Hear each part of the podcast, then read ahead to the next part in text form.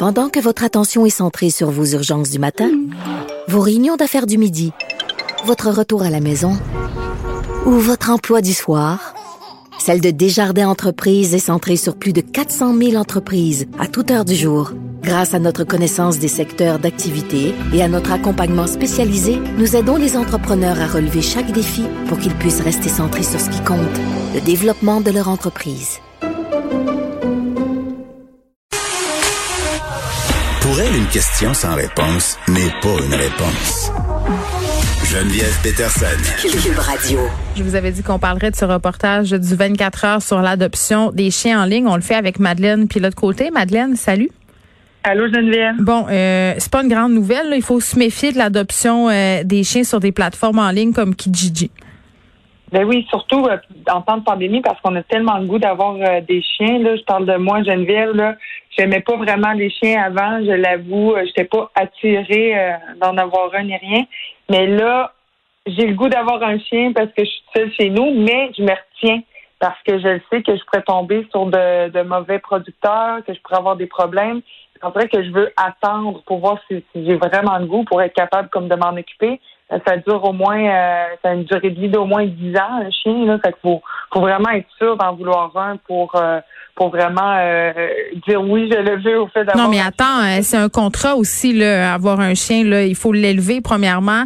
Un chiot, c'est pas de tout repos. Là. Peu de gens savent qu'il faut se lever la nuit, comme c'est le cas pour un bébé, euh, que ça demande des milliers d'heures de dressage, puis qu'au-delà de l'investissement de départ, parce que les chiens ils sont très chers en ce moment, euh, pour des bonnes et des mauvaises raisons. là. J'ai envie de te dire que chez les bons éleveurs, euh, il n'y a pas d'augmentation majeure de prix, mais comme les services euh, pour lesquels les éleveurs n'ont pas le choix euh, d'investir, là, je pense entre autres aux fêtes vétérinaires, ces services-là ont connu une augmentation eux, euh, eux aussi. Ben les éleveurs n'ont pas le choix d'augmenter un petit peu les prix, mais au-delà de ça, du prix d'achat, euh, il y a les prix pour la nourriture, il y a les prix pour euh, l'entretien entre guillemets, c'est-à-dire les vaccins. Si on décide de faire un traitement pour les tiques, s'il arrive un pépin, une maladie, donc oui, c'est un engagement. Puis je pense que comme dans le cas des enfants, tu sais pas exactement dans quoi tu t'embarques avant de l'avoir. Non, c'est certain. Puis comme dans le reportage du, du 24 heures, reportage de Félix Pedneau, Oui. on voyait un, un homme euh, qui a acheté un chien, bon, euh, chez, chez un producteur euh, plus ou moins euh, trustable, plus ou moins fiable, mais euh, lui, il faut qu'il dépense maintenant 80 dollars par mois en plus de la bouffe et tout là. Oui, parce qu'il y a une maladie, des- ouais, il y a une maladie neurologique. Neurologique, Ouais. exact. tu sais. Fait que ça, on peut pas savoir sur quoi on va tomber, même avec euh, des bons éleveurs. des fois, on le trouve tellement cute que même s'il y a des problèmes, on, on veut vouloir. C'est là, l'acheter. ah, ah, ah, c'est là où je t'arrête. là, là, là, tu viens de me titiller. C'est pas vrai qu'on ne peut pas savoir sur quoi on va tomber chez des bons éleveurs, parce que c'est exactement ça. Quand tu es un bon éleveur, tu fais des tests de santé, tu as des garanties de santé, euh, tu fais tester tes reproducteurs sur plus d'une génération, euh, tu fais attention à tous tes croisements et tu ne vends pas des chiens pour vendre des chiens. Tu sais, on parle ici, là, dans le reportage du 24 heures, ce dont on parle, ce sont des producteurs de chiens, ce sont des éleveurs de fonds de cours qui, à mon sens, ne devraient même pas être appelés éleveurs. Ça devrait être illégal d'élever des chiens comme ça, puis encore plus d'en vendre. Puis moi, j'irais plus loin que ça, Madeleine. J'interdirais la vente d'animaux sur ces plateformes en ligne-là. On réglerait le problème. Mais euh, les bons éleveurs ne sont pas faciles à trouver. Et ce que j'ai envie de te dire, c'est plate, là. Mais tu sais, les éleveurs de fonds de cours puis les producteurs de chiens, ben ils écoutent la radio. Ils lisent le journal, puis ils savent maintenant quoi dire pour ils savent quoi dire pour endormir les gens. Tu sais, ils se disent ah je un- je vais dire que je suis un éleveur familial, je vais dire que j'ai des femelles en famille d'accueil, je vais dire que j'offre des garanties de santé moi aussi, mais la vérité c'est que vous essayerez d'en avoir une une garantie de santé par ces gens-là, c'est quasiment impossible. Non, non, ils n'ont pas de papier, les chiens, dans ces, euh, c'est même pas des élevages, là, dans ces productions euh, Hmm. de masse euh, de chiens-là. Là, ils n'ont pas de papier.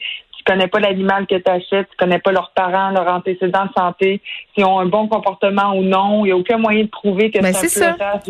Puis les papiers, Donc, les papiers, c'est pas une panacée. Les papiers, là, ben des éleveurs qui donnent des papiers du Club canin canadien, puis c'est tout ce qu'ils font. Ils n'ont pas de programme de sociabilisation. Donc vraiment, c'est important de bien choisir, un, la race de son chien, pas juste succomber à la race à la mode. Là, en ce moment, c'est la grosse affaire, les bulldogs français. Là, euh, la race est quasiment en train euh, d'être tuée parce que tout le monde, bon, plein de gens qui font reproduire n'importe comment, mais choisir son éleveur comme du monde, puis un bon signe là, d'un éleveur responsable, c'est qu'il y a du temps d'attente puis c'est un long temps d'attente. En ce moment, si un éleveur est capable de te donner un chien en bas de 15 mois, là, 15 à 24 mois, méfie-toi. Méfie-toi. C'est long, mais l'attente en vaut la peine. Mais c'est ça, ça en vaut la peine, puis ça assure aussi que ça nous assure qu'on veut vraiment un chien. Mais si tu attends pendant un an, un an et demi pour avoir ton chien, ben tu as le temps de réfléchir à ce que ça implique dans ta vie, ce que ça va changer dans ta vie aussi.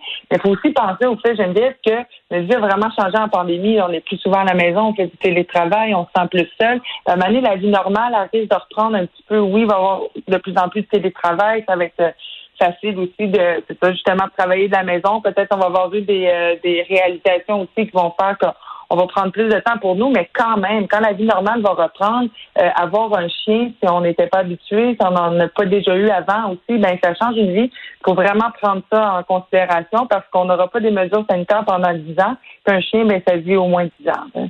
Ben oui, puis il faut prendre tout ça en considération, puis il faut prévoir des gardiens si on s'en va. Donc euh, là, je vais reprendre une formule consacrée. Faites vos recherches. Puis c'est pas des recherches sur Kijiji euh, qu'il faut faire. Euh, on se parle d'Hélène euh, DeGeneres qui avait été euh, éclaboussée par un scandale. son plateau de tournage là étant toxique, elle avait fait des excuses qui, à mon sens, avaient l'air bien senties à son émission, mais elle a perdu beaucoup de, de téléspectateurs. Oui, c'est ça. Cet été, euh, elle avait comme été euh, dénoncée sur les euh, réseaux sociaux comme quoi il y avait un climat toxique à son émission, qu'il y avait aussi des comportements racistes. Il y avait eu une enquête à l'interne, puis il y a eu trois producteurs au placé qui ont été congédiés là, suite à cette enquête interne-là. Et puis oui, elle s'était excusée là, dans la première émission euh, de sa 18e saison. Ça fait longtemps qu'elle est en onde, Hélène DeGeneres. Elle a toujours eu des bons, euh, des bonnes codes d'écoute. Oui, tu penses pas que ça peut peut-être avoir rapport aussi avec le fait que peut-être les gens sont tannés après 18 ans? Il y a peut-être un, un certain essoufflement aussi? Ben, ça peut peut-être, mais ça doit être vraiment minime. Là, ah oui? euh, oui, il y a quand même une différence en, juste en un an, la 17e puis la 18e saison. On parle d'une baisse d'un million de téléspectateurs. Fait que là, la cote d'écoute maintenant est de 1,5 million de, de, de, personnes. Hmm. Ça fait qu'il y a une baisse de 47 quand même. Et quand même, non, non, c'est pas des gens tannés, là. C'est du monde qui sont un peu, qui ont débarqué du train, là. Ben, c'est ça. Puis euh, on avait déjà parlé dans l'émission Geneviève, on parlait du du pouvoir du public. Puis c'est sûr qu'individuellement, euh, on peut pas se rendre compte de, tout le pouvoir qu'on a. Mais euh, de refuser d'écouter des émissions comme euh, Hélène DeGeneres quand on n'est pas d'accord avec les agissements qui ont été faits euh, dans le cadre de, de, du milieu de travail de son émission, ben tous ensemble, on a un certain pouvoir. Puis je suis contente de voir que euh, ben, c'est fonctionné comme qu'il y a un million de personnes qui ont décidé de ne plus écouter ça, sûrement pour ces raisons-là. Oui, mais ça nous pose la question des excuses aussi. à un moment donné, la personne s'excuse, la personne euh, dit, écoutez, ça ne se reproduira plus, je vais mettre euh, en branle des moyens pour que le climat de travail ici soit sain. puis malgré tout ça, on lui pardonne pas. Moi, je me, je me pose beaucoup de questions sur le pardon en ce moment, sur qu'est-ce qu'on pardonne ou pas à des personnalités publiques selon la gravité des gestes qui sont commis aussi. Mhm, mais moi, je pense que au-delà de pardonner ou de pas pardonner, c'est juste que bon, euh, Hélène DeGeneres, euh, le climat toxique à son émission, mhm. on peut peut-être diriger notre attention ailleurs, tu sais, au lieu de, de décider si on la pardonne ou on la pardonne pas. Mais c'est un peu, euh, c'est un peu la discussion qu'on avait par rapport à Marie-Pierre Morin. On n'est pas dans le même registre là, mais quand même, tu mhm. me disais, tu sais, il y a d'autres actrices, il y a d'autres personnes qu'on peut aimer, qu'on peut avoir envie de regarder à la télé ou au cinéma. Euh, Puis ça, c'est un argument que je trouve quand même assez intéressant parce qu'on on sort un peu de la question de la gravité du geste, puis on se dit, OK, mais à quel point euh, cette personne-là, sa place est un droit, à quel point le public a envie euh, de voir cette personne-là à cette place-là, parce qu'à la fin, là, à la fin de la journée, c'est le public qui décide.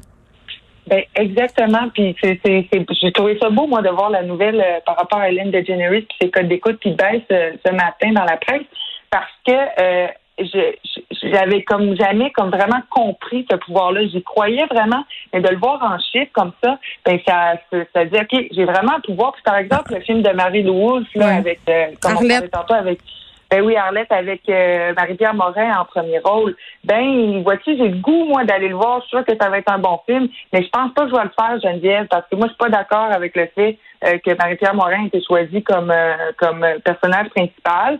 Donc, euh, je n'irai pas le voir, puis je vais pas décider si, Marie-Pierre Morin ou non elle aurait dû ou pas. Je vais juste rediriger mon attention ailleurs, puis je vais découvrir d'autres films québécois cette année. Il n'y a pas de problème avec ça. Ben, pour Marie Wolf, mais ouais, ouais. Puis ce qui est dommage, c'est qu'il y a beaucoup de la promotion du film qui va être occupée à justifier ce choix-là. Bon, c'est le choix qu'ils ont fait, puis ils ont l'air à être game de le défendre, puis ça, c'est correct. Je veux dire, ils ont le droit de le faire.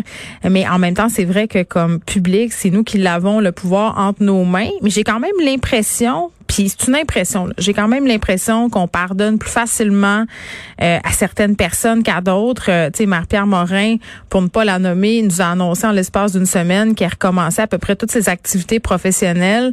Euh, son talk show, ça revient. La faille, ça revient. Là, il va jouer dans un film. Euh, je sais pas. Je, sais pas où je me situe par rapport à tout ça parce que je reviens à mon affaire sur les excuses. À un moment donné, quand tu t'excuses, quand tu reconnais, euh, jusqu'à quel point tu as besoin de te réexcuser puis de te justifier puis t'excuser encore pour pour qu'on te réaccepte. Puis dans le cas de Marc-Pierre Morin, ben j'ai envie de dire que le public l'a déjà accepté. Donc voilà, le public a parlé. Marc-Pierre, euh, pas Marc-Pierre, Madeleine, merci. On se reparle demain.